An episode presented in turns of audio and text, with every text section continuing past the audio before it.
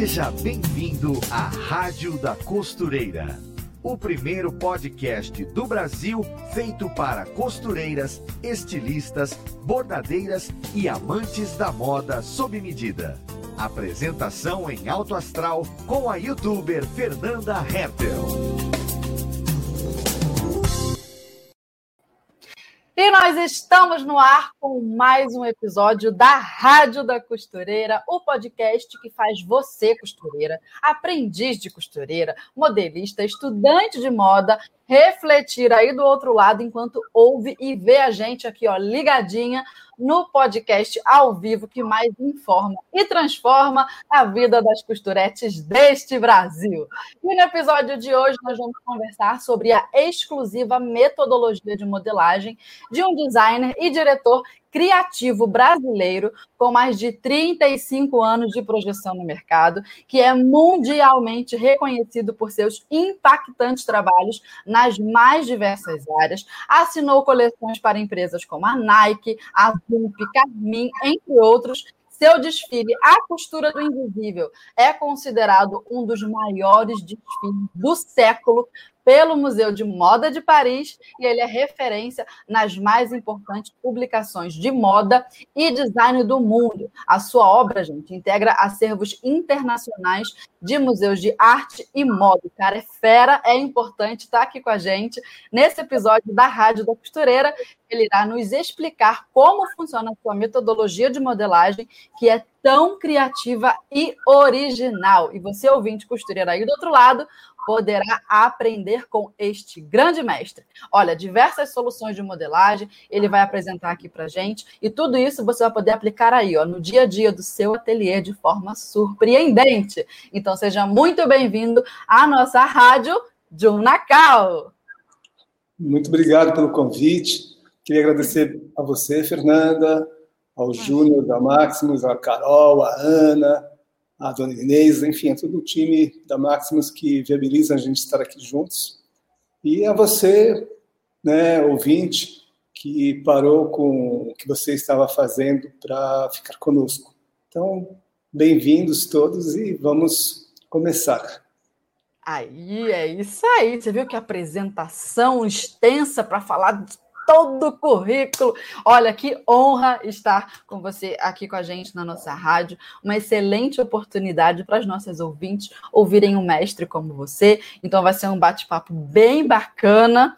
Mas para as desavisadas de plantão, que por acaso não te conheçam, Ju, a gente vai começar aqui ó, com a primeira pergunta. Já vou colocar aqui na tela para você contar um pouco para a gente da sua história, da sua trajetória. Para quem não te conhece, te conhecer melhor agora nesse momento. Então, ó, primeira perguntinha na tela. Nos conte aí um pouco do seu trabalho, da sua jornada de reconhecimento na moda internacional e a sua trajetória de sucesso. Como é que foi que você começou a trabalhar com isso? Conta pra gente. Bom, é, resumidamente, eu, assim como muitas pessoas que estão nos ouvindo, eu não sabia a princípio exatamente o que eu iria fazer. Eu estava uh, muito focado em trabalhar com tecnologia no primeiro momento. Então, a minha uhum. formação inicial era para internet, para criar a internet, numa época que nem havia internet. Que e legal! Redes sociais, era o que eu queria, eu queria conectar as pessoas. Uhum. Só que era um sonho muito distante, isso há mais de 30 anos atrás, não tinha nem celular. Né? E as escolas, infelizmente no Brasil, eu acho que isso continua sendo no mundo inteiro, a escola não forma, a escola formata as pessoas. A escola não incentiva você a alçar voos, a desenvolver os seus sonhos. Você se torna uma peça de reposição no mercado profissional. Enfim, a educação é chata, ela não te é, estimula. E educação na área de tecnologia no país é, como o Brasil naquela época era muito, muito ruim. Isso fez com que eu desistisse né, da tecnologia uh, e eu via que havia uma outra forma das pessoas se aproximarem, se interagirem, criarem conexões que não dependia de tecnologia. É, de certa forma, quando nós nos vestimos, nós criamos um avatar né? Nós colocamos sobre a nossa pele os personagens que nós gostamos, os livros que nós lemos, os filmes que nós assistimos, né? Nós tornamos a nossa, vamos chamar, a nossa segunda pele aquilo que nós somos por dentro, né? Sim. Aquilo que faz parte de nós. E isso faz com que as pessoas se reconheçam, né? Basta você ir num jogo de futebol, você sabe qual é o time de cada pessoa, você vai é, saindo por lugares e vê que as pessoas estão com camisetas de bandas e você sabe que aquela pessoa gosta da mesma música que você. Enfim, as redes sociais existiam quando não existiam redes sociais. Você podia identificar as pessoas, né, os grupos, né, os gostos, tudo pela forma como as pessoas se vestiam. Então, eu decidi ir para um caminho menos tecnológico e mais analógico, feito com as mãos, que foi a moda. Numa época que não haviam é, escolas, faculdades, não havia absolutamente nada na área de moda. No máximo, é um curso de corte e costura. E foi aí que eu comecei. Verdade. Eu fui num curso de corte e costura, só que eu percebi que o, o curso ele não me revelava o que eu considerava mais importante, que era a, a lógica, a origem né, de uma modelagem é, industrial, é, a origem da, daquelas é, formas. Os cursos eram um tanto quanto fórmulas prontas. E eu queria criar as minhas fórmulas. Né? Eu acho que todo ser humano sonha todo ser humano, né, principalmente quando a gente fala em moda, quantas pessoas não brincaram de boneca, de super-herói, uhum. bonequinhos, quantas pessoas não vestiram e imaginaram tantas histórias. E, de repente, quando você vai ficando adulto, você parece que não pode mais ser herói, heroína, príncipe ou princesa, você tem que né, abdicar né, de tudo aquilo que você poderia criar, porque ninguém te ensinou uh, que era possível. E quando você estuda modelagem, você fica limitado a desenhar dentro de um quadrado, a repetir, a repetir fórmulas. Então você não cria. Uhum. Você repete receitas e simplesmente dá uma maquiada, coloca um detalhe, mas você não cria uma nova modelagem. Você está preso a uma fórmula. E, Entendi. basicamente, depois de ter desistido também dos cursos de, de modelagem, eu decidi partir para a prática. Né? Eu acho que partir para a prática é a coisa que mais ensina as pessoas. Né? Uma criança que ela não é, estabelece trocas, que não experimenta, né? porque é bem interessante as crianças sempre, quando eu vou mostrar alguma coisa, elas fazem assim com a mão e falam assim, deixa eu ver com a mão. Né? A gente vê com as mãos, a gente aprende com as mãos.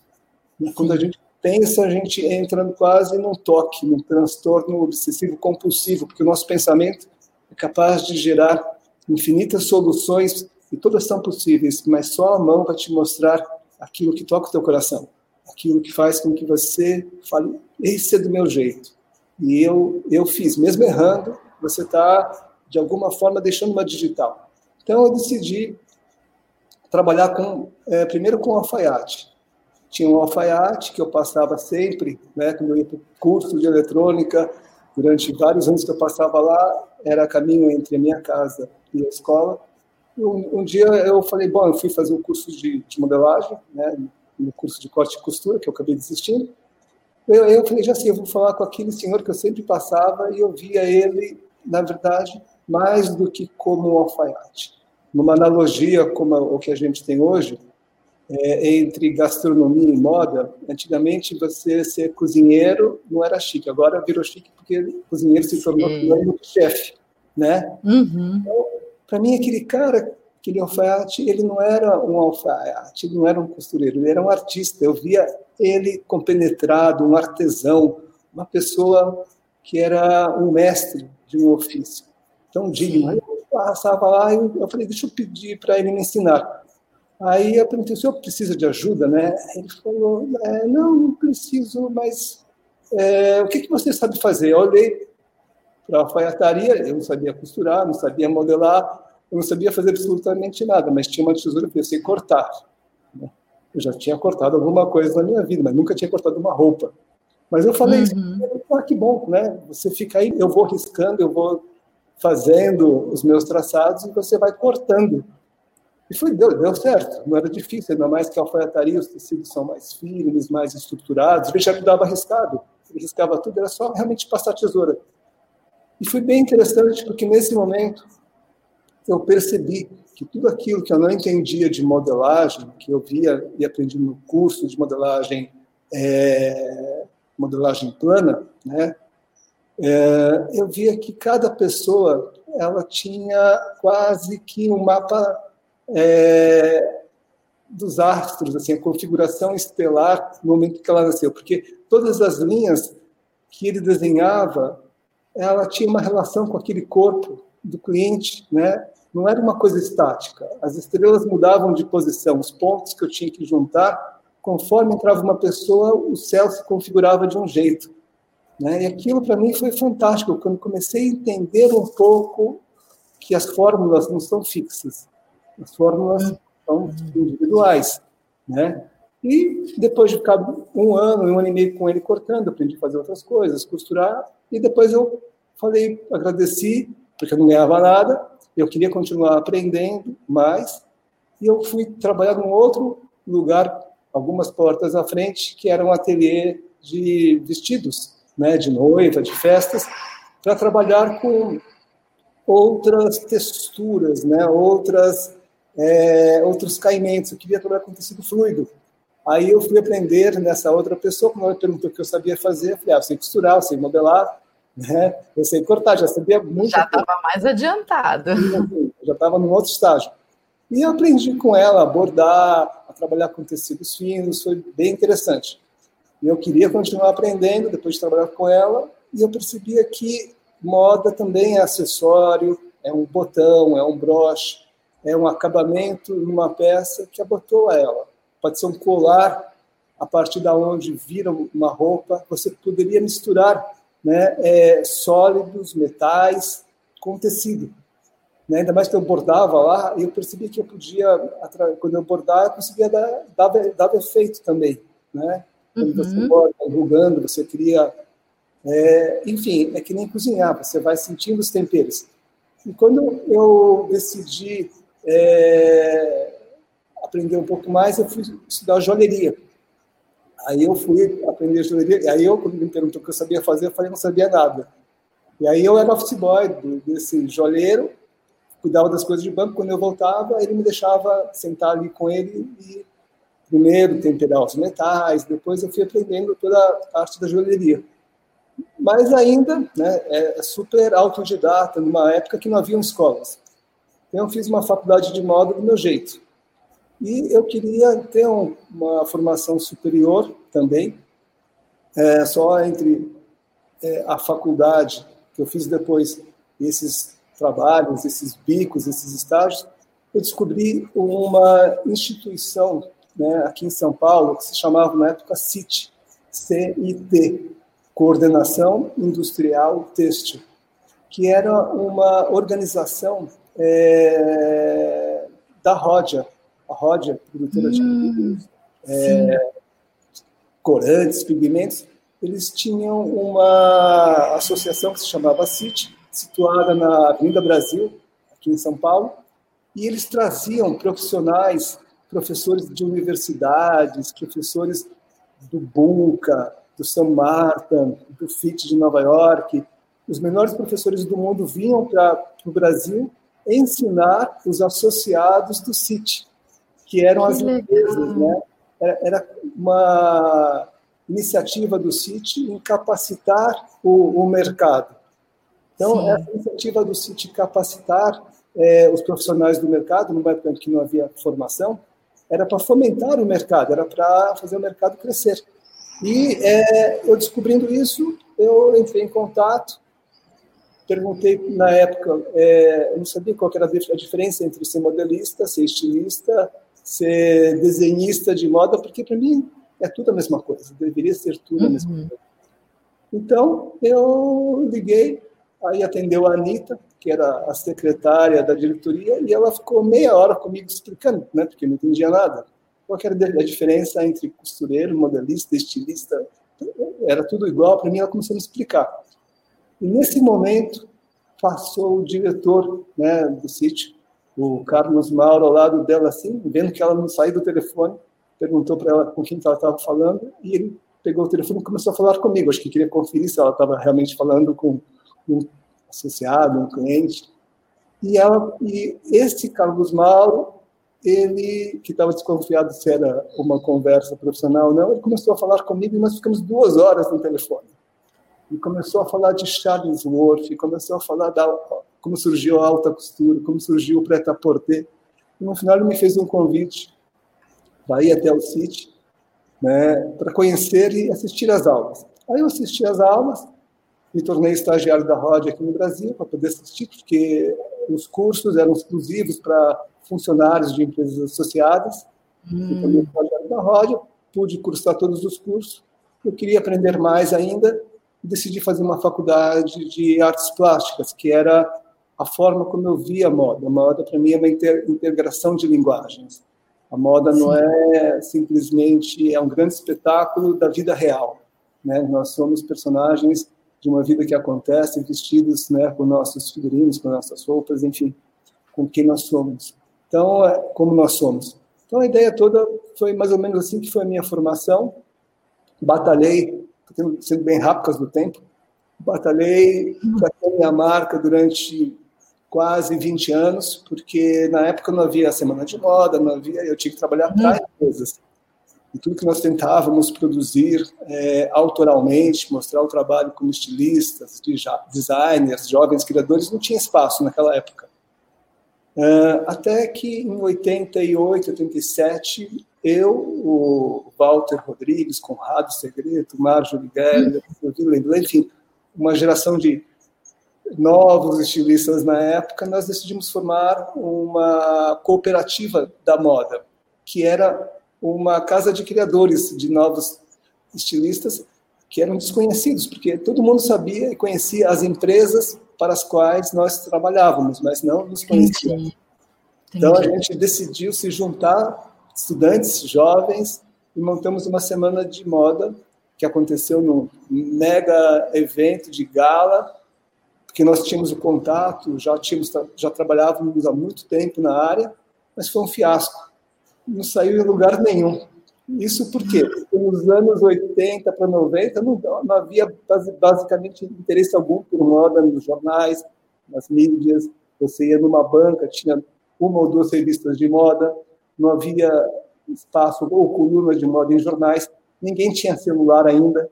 Então a gente fez o evento e saiu aonde? Saiu em duas revistas, que eram as duas revistas que haviam na época. Em rede social nenhuma, porque não tinha. Então, a gente achava que ia mudar o mundo naquele dia. A gente voltou para casa, cada um passou a pastinha, no dia seguinte para o seu trabalho.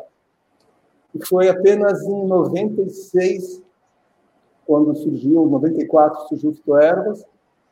Eu, na época, era diretor da, da, da, Camin, da Carmin. Quando surgiu o Fito Ervas, eu, eu falei, olha que legal, está revelando novos talentos para o mercado, Alexandre Kovic, Ronaldo Fraga, Marcelo Sommer, Cavaleira, estava todo mundo surgindo naquele evento. Eu falei, quer saber de uma coisa, eu vou tentar novamente. Né? Enviei um projeto, participei, fui considerado naquela edição a grande revelação da edição, uh, assinei um contrato imediatamente com a Zump, para ser o diretor criativo da marca, permaneci na ZUMP até 2002, quando decidi, é, entre eu, 90, 96 até 2002, eu continuei a desfilar no Fito Ervas Fashion e eu era diretor criativo da ZUMP ao mesmo tempo. Então eu tinha uma vida dupla. Eu praticamente trabalhava 24 horas, porque durante o dia eu era um profissional contratado por uma empresa num cargo de direção.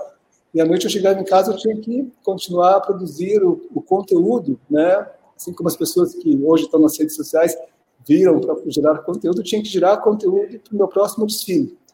E eu fiz isso durante vários anos, até que Vaz terminou. Vitória Vaz terminando, o André Hidalgo, da Casa de Criadores, me convidou para fazer parte da Casa de Criadores. Fiquei com o André até 2002, porque em 2002 é, eu pedi as contas da Azul porque chegou num momento em que eu achava importante né, eu me dedicar à minha marca. E quando eu me dediquei à minha marca, o Paulo Borges me convidou para fazer parte do Up do São Paulo Fashion Week. E eu saí da Casa de Criadores do São Paulo Fashion Week. Desfilei no São Paulo Fashion Week de 2002, 2001, 2002 até 2004. Né? Eu, quando passei a me dedicar à minha empresa, ela teve uma ascensão muito meteórica, foi algo assim, fantástico, porque eu conhecia já muitos representantes, eu tinha toda uma estrutura, uma, uma bagagem. Então, a gente chega aonde a gente chega depois de fazer 3 mil vezes, né? depois de 30 anos.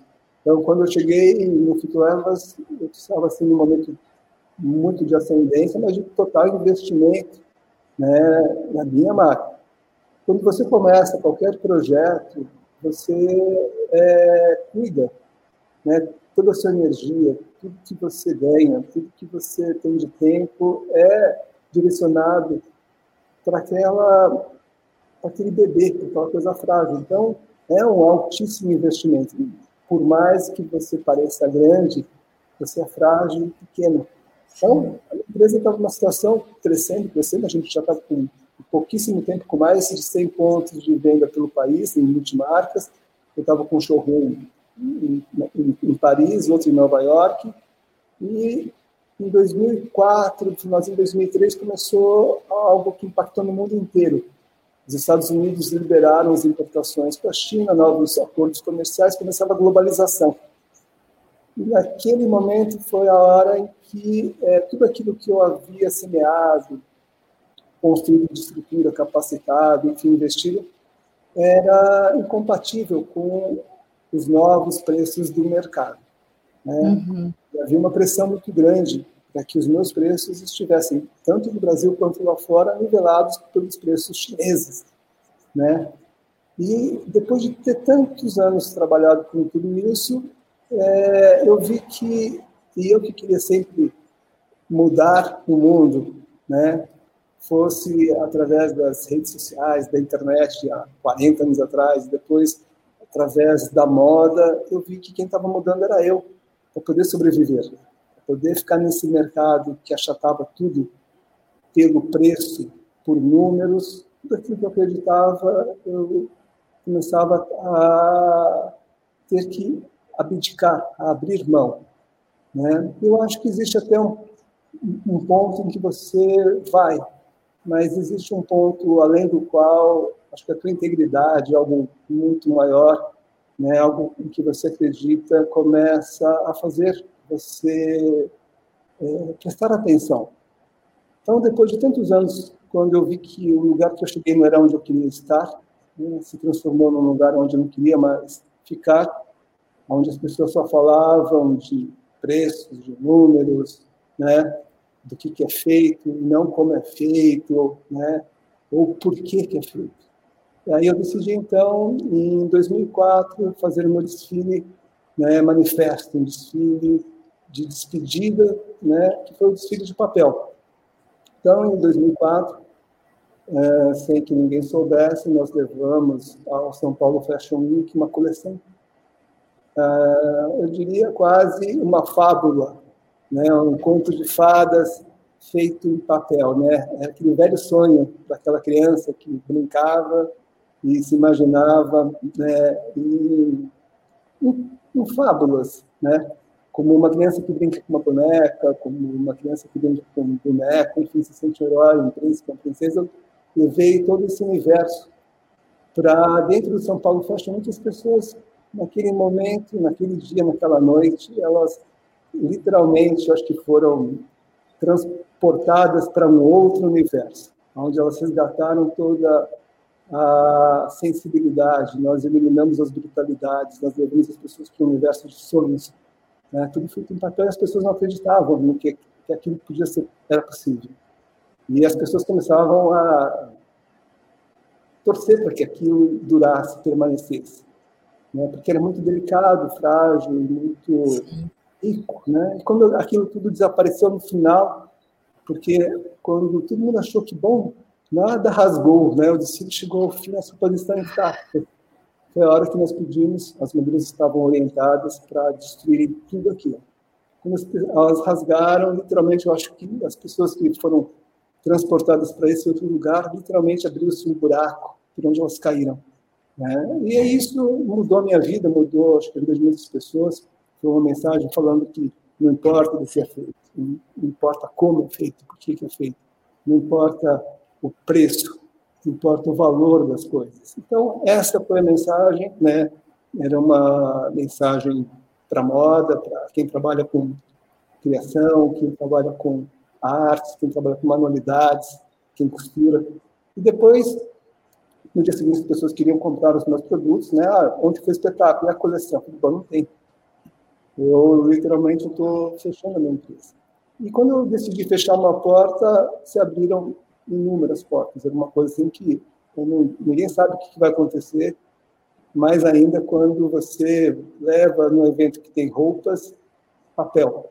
Né? Eu fiz o que eu fiz e no dia seguinte comecei a receber ligações do mundo inteiro me convidando para participar de espetáculos, de projetos, de exposições, né? É, para dar aula, para fazer palestras. E com isso eu abri asas para uma carreira né, é, além da moda e além do Brasil. Desde 2004. E você gostou mais dessa? Eu gosto é, de todas. Eu acho que o que é importante é, é que nem você me perguntar. Eu acho que todo mundo cozinha. Então, quando eu falo uso a gastronomia como referência, é porque é uma coisa muito mais de coração, as pessoas vão sentir. É, eu gosto de cozinhar para os outros. Por quê? Quando eu cozinho para os outros, eu estou cozinhando com generosidade, eu estou cozinhando para que o outro seja feliz. Né? E tudo que a gente faz com amor para que o outro seja feliz, me dá prazer. O prazer não está no que eu faço. Né? O prazer está naquilo que eu propicio ao outro. Então, para mim, isso é o mais importante. Quando você, quando eu pensei em fazer roupa, é que eu queria fazer com que as pessoas se sentissem dignas, né? Quando eu pensei, eu penso em cozinhar, eu penso em fazer alguém ser feliz, ter memórias, ter acolhimento, né? Quando eu faço um espetáculo, eu quero que as pessoas acreditem em sonhos, né? Então, eu vejo muito mais esse outro lado que justifica o, o fazer. Então, o gostar é algo que ele é o caminho, né? Não é o fim. O gostar na vida, eu acho que viver né, é, é esse passeio. Então, para mim, é, tudo isso que eu comecei a fazer são passeios que eu estou aproveitando muito. Né? Então, eu aproveitei tanto fazer roupas, aproveitei fazer exposições, aproveitei cozinhar, aproveitei é, dar aulas, aproveitei fazer figurinos, aproveitei ensinar as pessoas a modelar. Então foi assim que a gente foi construindo né, essa carreira internacional.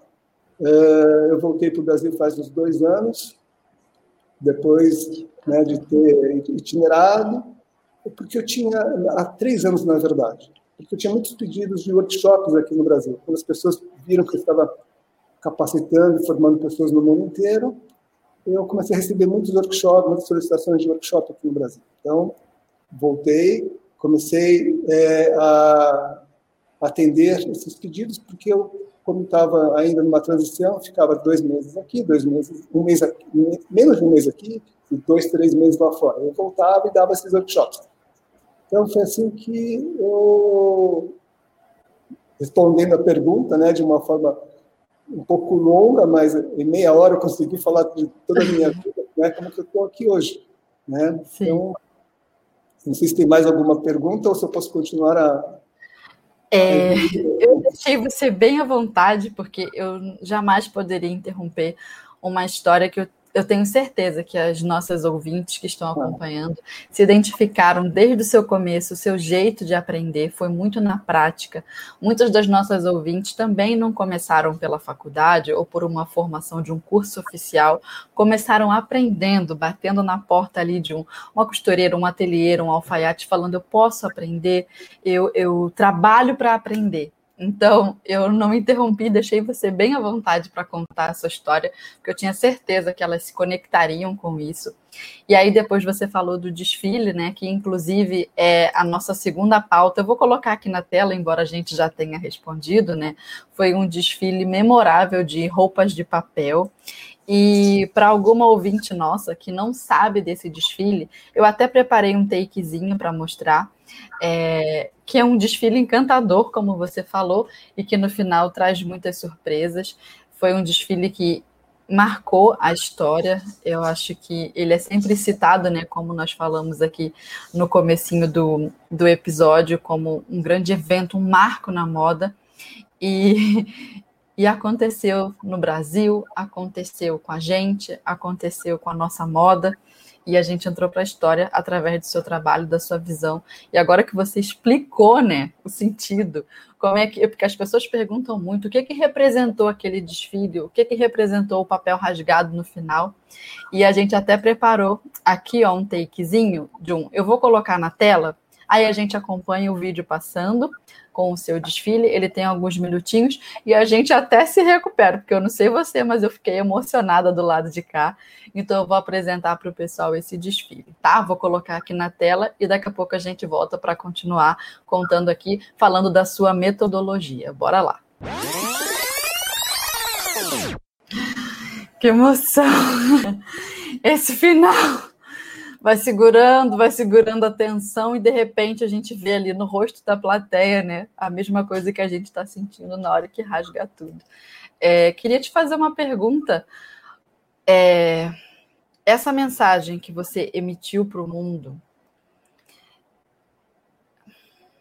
tirou, botou para fora aquilo que você queria transmitir totalmente?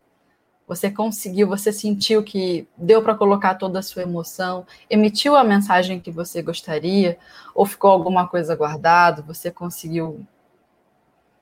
É, na, na verdade. tudo de uma vez? Eu diria assim que eu compartilhei com as pessoas, né? Esse rasgo é, literalmente é um pouco de um renascimento, é um pouco de você se abrir, é um pouco de você mostrar que não importa o que você é por fora, importa o que você é por dentro.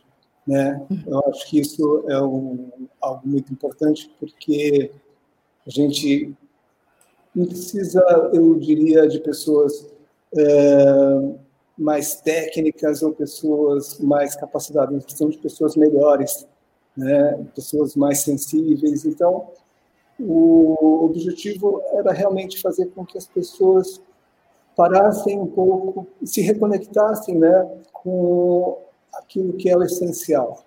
Né?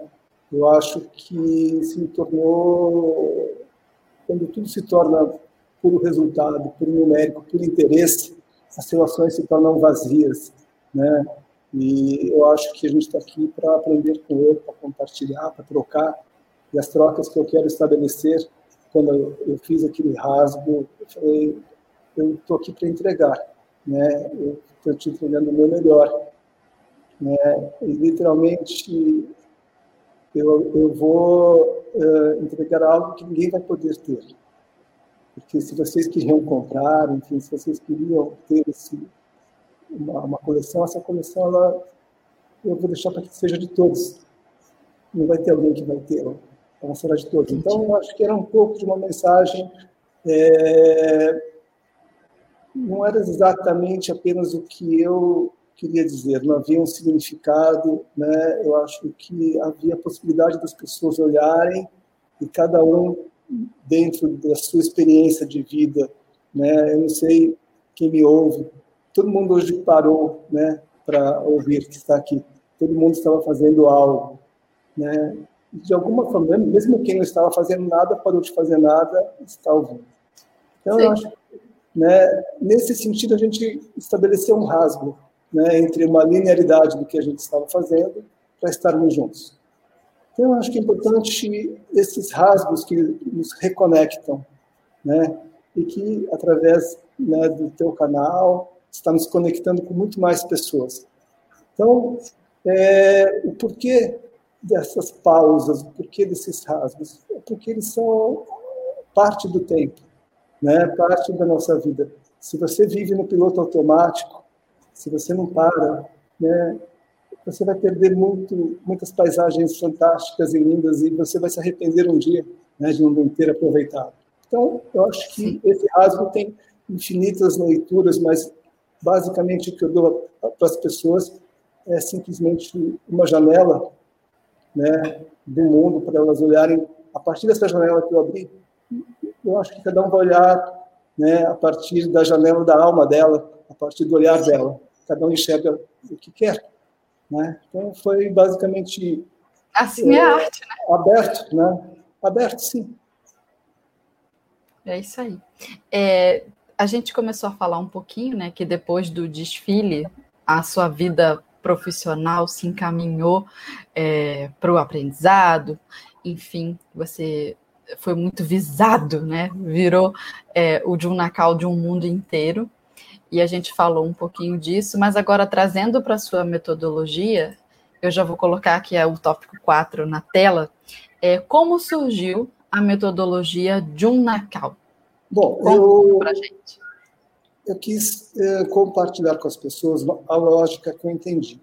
Porque durante muitos anos eu testei todas as metodologias de modelagem, a modelagem industrial, a modelagem plana, a modelagem, e eu via que havia uma é, falha estrutural, porque nada partia da pele.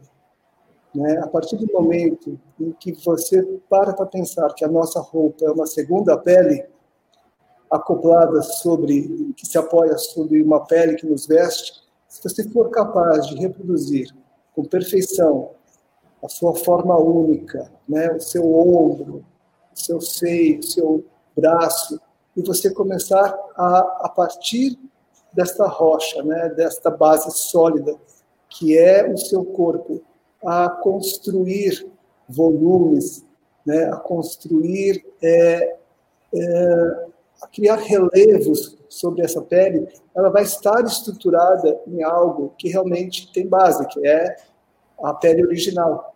Então, o processo todo ele é muito intuitivo e eu acredito que todos possam modelar. Né? Basta que elas entendam o princípio. Então, eu, eu, não, eu ensino fórmulas, eu ensino o princípio para que as pessoas possam criar, porque quem ensina fórmulas aprisiona as pessoas. Né? E eu tenho como intenção mudar o mundo. E para mudar o mundo, eu preciso que as pessoas se percebam como é, fundamentais né, nesse mundo. Porque a essência das pessoas, ela com certeza é, vai, é necessária para que elas sejam vivas.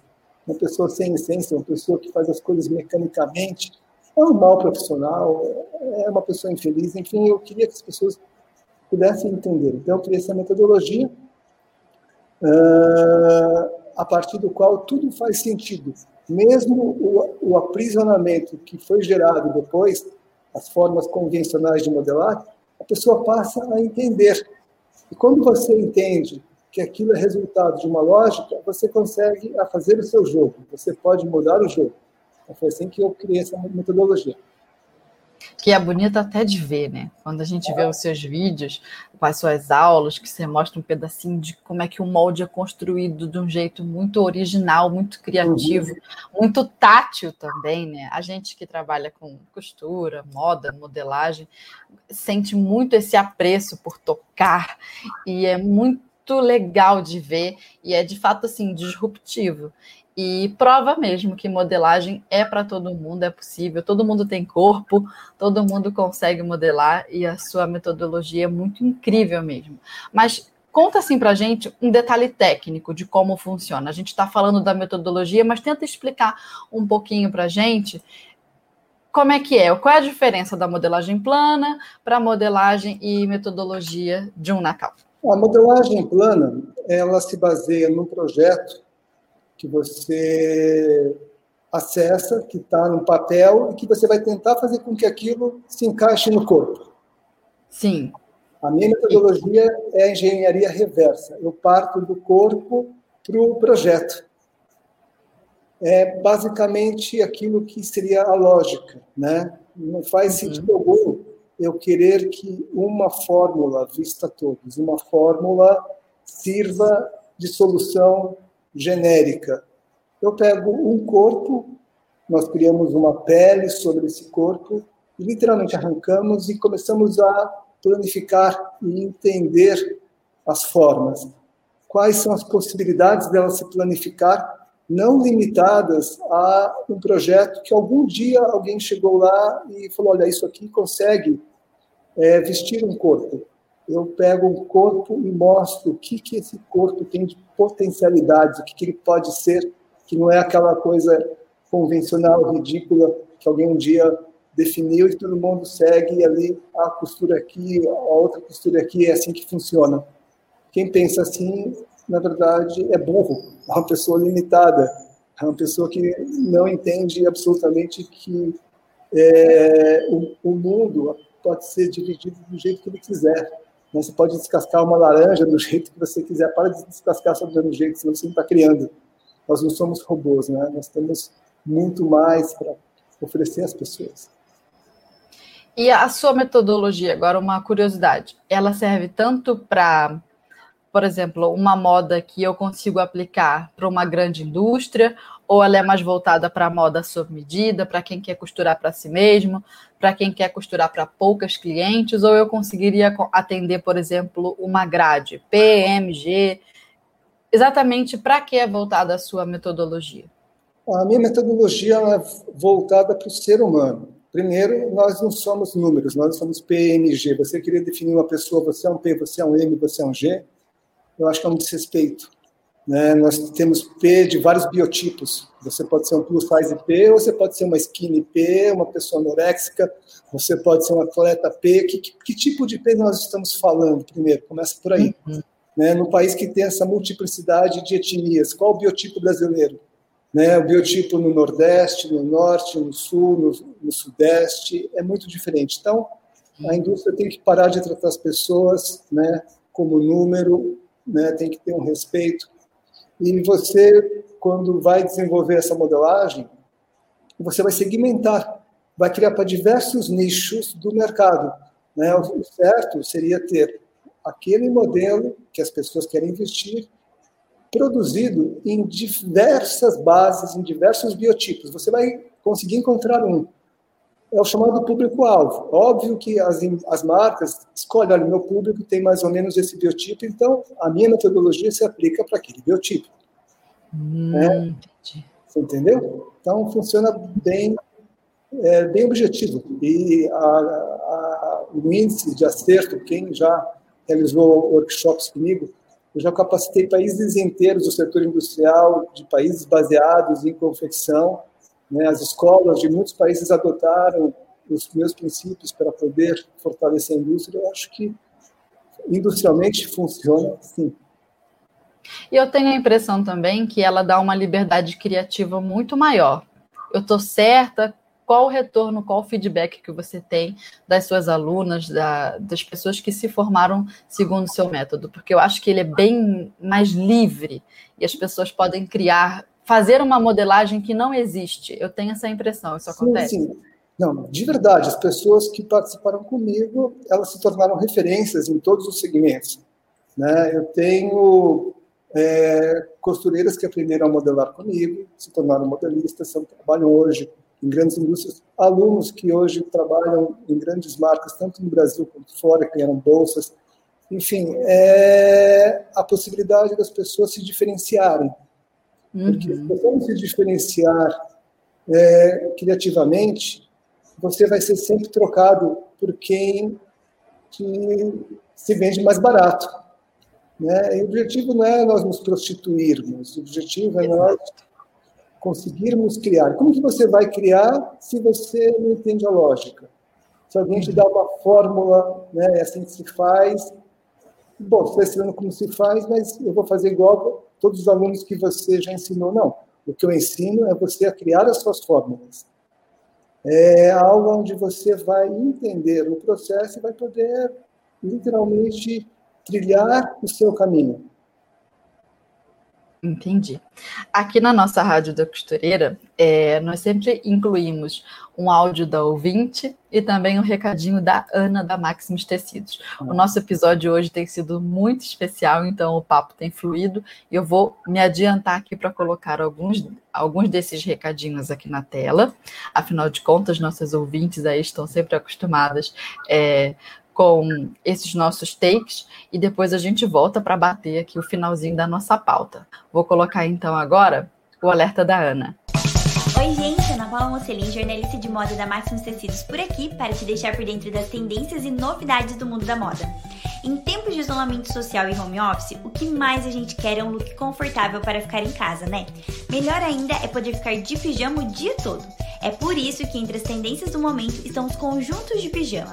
Sim, os pijamas se tornaram mais do que simples roupas de dormir. Eles foram incorporados ao dia a dia. Os conjuntos de pijama modelo americano, com camisa e calça ou camisa e shorts, são sem dúvidas os favoritos das fashionistas. Ao mesmo tempo que são confortáveis, também são super estilosos. Você pode fazer os seus conjuntinhos de pijama e hobby com o tecido satin.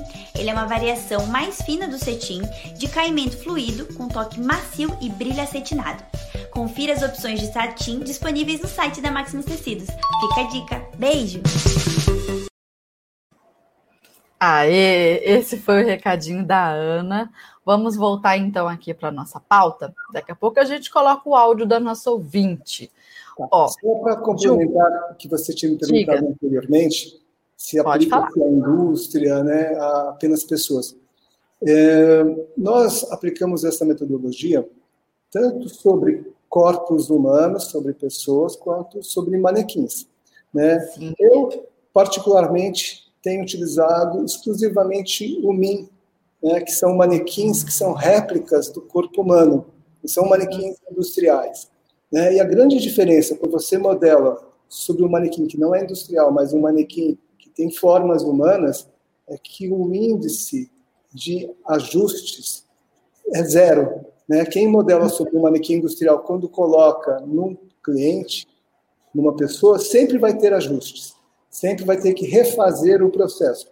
Quando a gente modela no MIM, né, eu tenho essa precisão, porque o MIM possui a estrutura do ombro, né, da, as profundidades e as reentrâncias de um corpo, então isso consegue trazer um índice de acerto de 100%. Tanto é que é, é uma inovação que eu vi lá fora, nos sets de filmagem, você não acha que um, uma Meryl Streep, uma Anne Hathaway está ali o tempo inteiro provando roupa, não tem uma réplica, a família real inglesa tem uma réplica deles em cada ateliê, né, da família real, onde as roupas são vestidas, e a roupa simplesmente vai para o guarda-roupa porque veste com perfeição, porque é uma réplica. Isso não havia no Brasil. Eu descobri uma empresa aqui no Brasil, a mim, que está me fornecendo os manequins que, inclusive, eu utilizo nos meus workshops, eu utilizo nas minhas aulas, e em pílulas, que eu já vou falar na sequência. Sim, era disso que eu queria perguntar também. Pode, e você pode, inclusive, né, é, usar sobre o seu manequim essa metodologia. É óbvio que você vai ter que já é, com, vamos dizer assim, já é, calejado por saber dos problemas que ele tem, você já arruma a sua modelagem depois. Porque você está trabalhando com uma manequim industrial, já viu que dá algum defeito, você já sabe onde é, você arruma depois a modelagem para ficar perfeita. E você pode, inclusive, fazer diretamente sobre pessoas. Né? Em muitos shoppings, em lugares carentes onde eu fui realizar, eu pedi que os alunos viessem com uma roupa segunda pele, porque eles não tinham manequins, não tinham bustos. E nós colocamos uma pele, é, criamos uma pele com, com fitas, né, sobre esses corpos e depois nós tiramos e planificamos. Então, quando você está pensando, bom, qual que é o meu público-alvo? O que é importante para a indústria acertar é falar, olha, basicamente, é, esse é o biotipo do meu público-alvo, ter um, um NIM perfeito desse público-alvo para poder atender é, esse mercado dignamente. Ou um um modelo de prova que possa estar ali né, disponível para você poder fazer o desenvolvimento da sua base.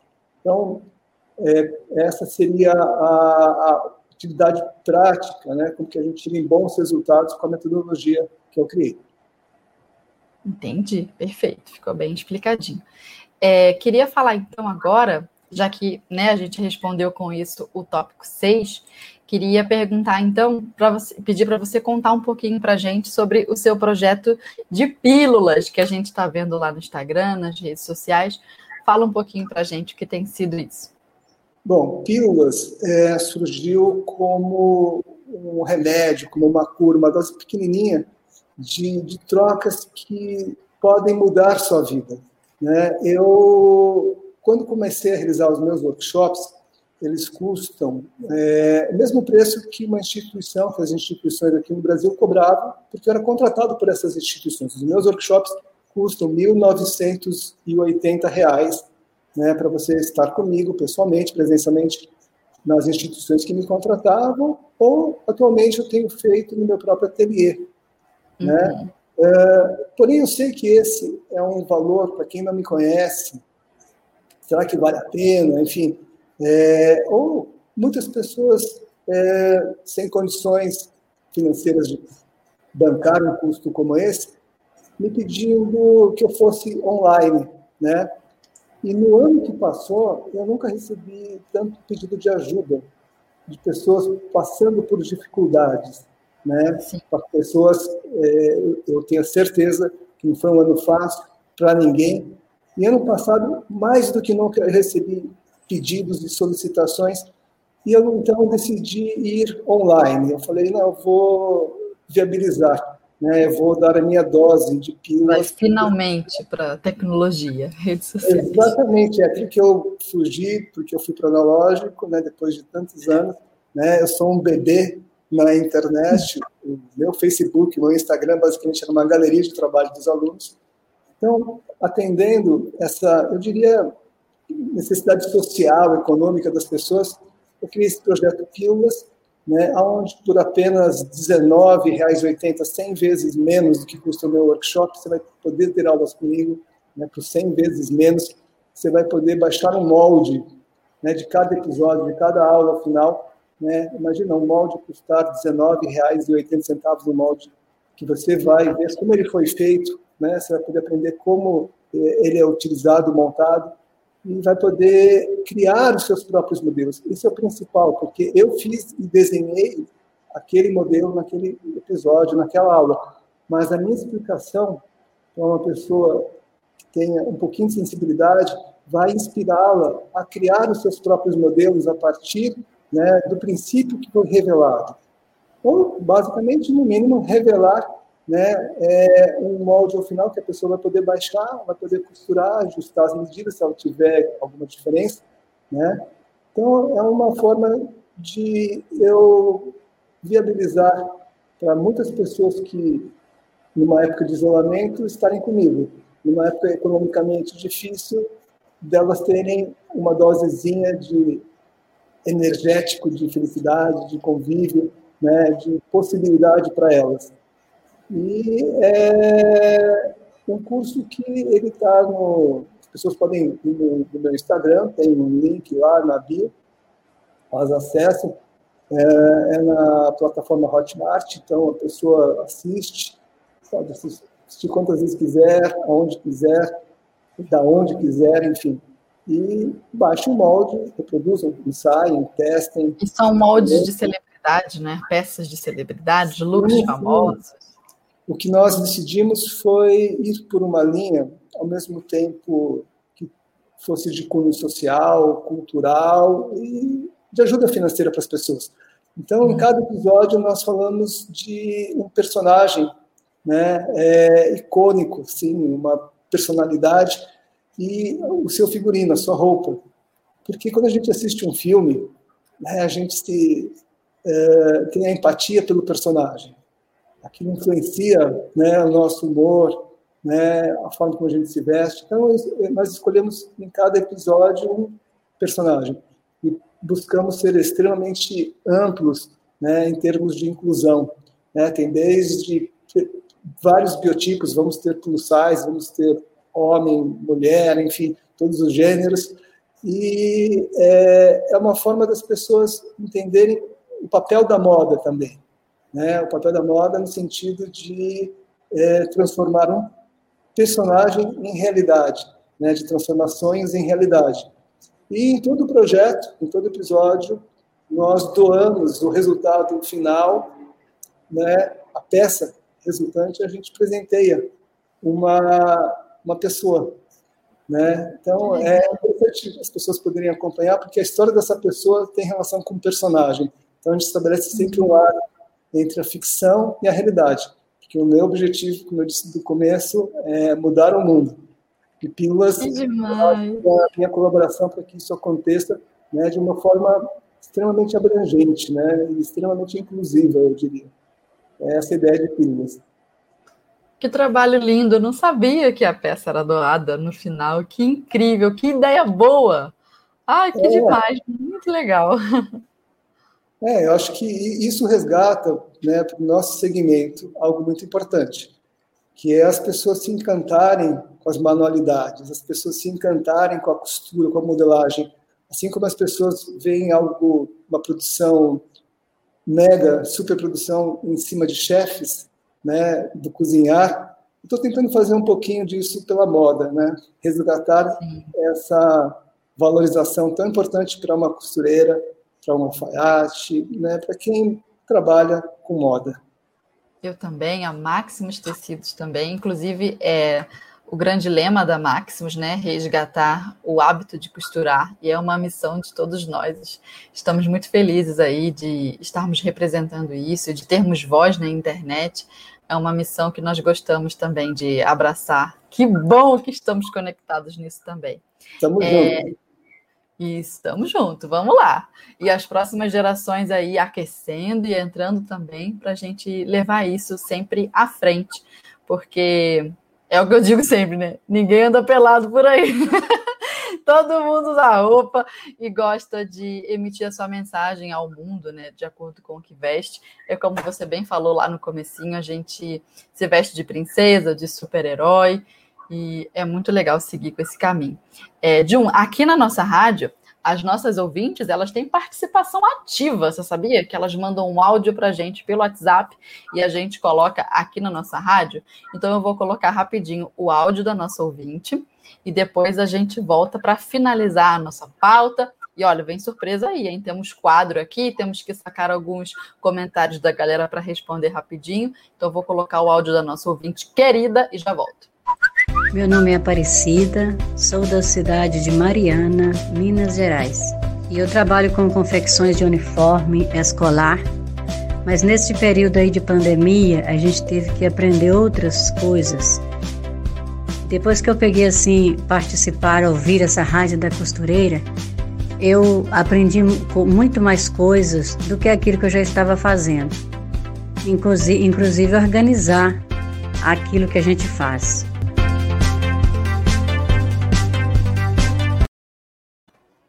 Aê, viu? Esse foi o recadinho da nossa é, ouvinte conectada, que está aqui ó, na pandemia aprendendo com a gente, se ocupando, interagindo. Então, muito legal ter esse contato da nossa ouvinte aqui também. Jun, é, já estamos é, caminhando para o finalzinho do nosso episódio. E agora, o que, que eu queria fazer contigo? Um momento zigue-zague. É um quadro aqui na Rádio da Costureira que tem esse nome do Zig do Zag, porque é o seguinte: eu vou te mandar três perguntinhas rápidas para tu me responder no susto.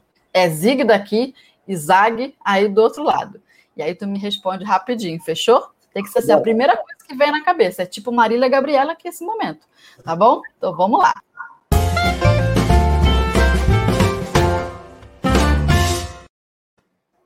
Aê, simbora. Responda rápido, Jun Nakal. Se você só pudesse deixar um único conselho para as costureiras deste nosso Brasil, qual conselho seria? Costure 3 mil vezes. Nossa, 3 mil? Que específico! Dois. Se fizer 3 mil vezes, vai ficar bom. Ah, é, isso é verdade. Não tem como ficar ruim. 3 mil. Dois. Complete a frase. Jun Nakal é um designer comprometido com amor. É isso aí. Três. Em modelagem, o que você considera absolutamente inadmissível? Nossa, tanta coisa. Essa é uma pergunta longuíssima. acho que é inadmissível. Pode mandar. Então, inadmissível é você fazer sem entender a lógica. Inadmissível é você fazer tudo na vida sem saber o porquê. Perfeito. Ai, que demais. Que episódio bom. Vamos lá. Vou colocar então agora o nosso momento de responder tá às nossas ouvintes.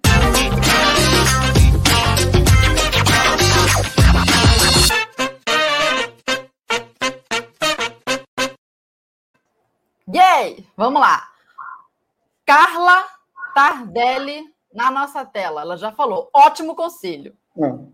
Então é isso. Deixa eu ver se eu consigo achar alguma pergunta, algo assim. Eu já estou olhando aqui nos comentários. Ó, temos vários coraçõezinhos, muitos elogios aqui para o episódio. O pessoal curtindo bastante o nosso bate-papo. Cadê? Deixa eu ver se eu acho alguma perguntinha legal. Ó, olha essa essa, esse comentário da Cleila. Fernanda e Máximos, obrigado pelo presente dessa entrevista. O Jun é maravilhoso. Olha aí, Jun, você arrasando aqui nos comentários. Olha esse. Irene falou: gosto muito de ouvir essas histórias. Nos incentiva e nos faz lembrar que o sol nasce para todos. É só ter força de vontade. Acho que ela está falando do comecinho da sua jornada, que a gente identifica, né? Uhum. É isso aí. Ó, Sandra falou: Eu tive a oportunidade de fazer este curso e realmente é excelente. Minha concepção de modelagem mudou totalmente. Gratidão por compartilhar seus conhecimentos de um Naká. Um grande abraço. Olha aí, a Sandra já trazendo um depoimento ao vivo. Obrigado, Sandra. Quando, quando o professor é bom, isso acontece, né? Ele chega ao vivo, pode dar a cara a tapa na internet, que o produto ó, honra a, a qualidade e o cliente aparece para falar bem. Que coisa boa, né? Assim que é legal. Esse que é o compromisso com a qualidade. Então, Jun, ó, já estamos caminhando aqui para o finalzinho do nosso episódio, conversamos com a nossa audiência, com as nossas ouvintes, e agora o que, é que eu quero te pedir? Deixe seus contatos. Tem aqui ó, o arroba na tela, né? Onde a gente te acha no Instagram. Mas conta aí pra gente como é que a gente te encontra nas redes sociais, no site, produto, a gente quer de um Nacal agora na nossa vida. O que, que a gente tem para consumir? Você passa aí para a gente os recadinhos. Bom, eu acho que o Instagram ele seria a melhor forma de vocês me localizarem, né? Tem um site também, mas poucas pessoas usam hoje o meu hum. site. São mais as empresas que querem ver meu portfólio para contratações. É, tem o Facebook também. Basicamente, eu, eu uso essas duas redes sociais né? E eu, eu incentivo as pessoas a participarem de pílulas, né? É, pílulas é um projeto que tem um valor que ele é quase que simbólico, né? Por R$19,80, literalmente eu falo para as pessoas, a gente está concorrendo com pizza, com cerveja, né? Com BK, Burger King, enfim, com qualquer fast food, porque é o mesmo valor de uma refeição barata, entre aspas, não muito boa, né? mas que, ao contrário, é um remédio realmente, é uma cura para vocês, é uma forma de vocês entenderem. Quem assistiu o episódio vai poder ver que a nossa preocupação não é somente é, a modelagem ou a postura. A nossa preocupação realmente é fazer com que as pessoas resgatem né, seus sonhos, é fazer com que as pessoas acreditem. Eu acho isso muito mais importante. Porque quando você acredita, você é capaz de fazer coisas incríveis. o objetivo de Pílulas é fazer com que as pessoas se sintam capazes de coisas incríveis. Acho que é esse, essa nossa pequena colaboração na vida das pessoas. Né? Quem apoiar, está apoiando um projeto que a gente quer abranger o Brasil inteiro, o mundo inteiro. A gente gostaria de realizar pílulas pelo país inteiro, em localidades diferentes. A gente gostaria de itinerar mais com esse projeto e é interessante que ele, por ser nas redes, ser virtual, você pode me acessar em qualquer lugar. Então, mesmo nós estamos nós estando distantes, é uma forma de nos aproximarmos. Né? Eu acho que tem uma corrente muito interessante das pessoas que já estão em pílulas, uma corrente super do bem.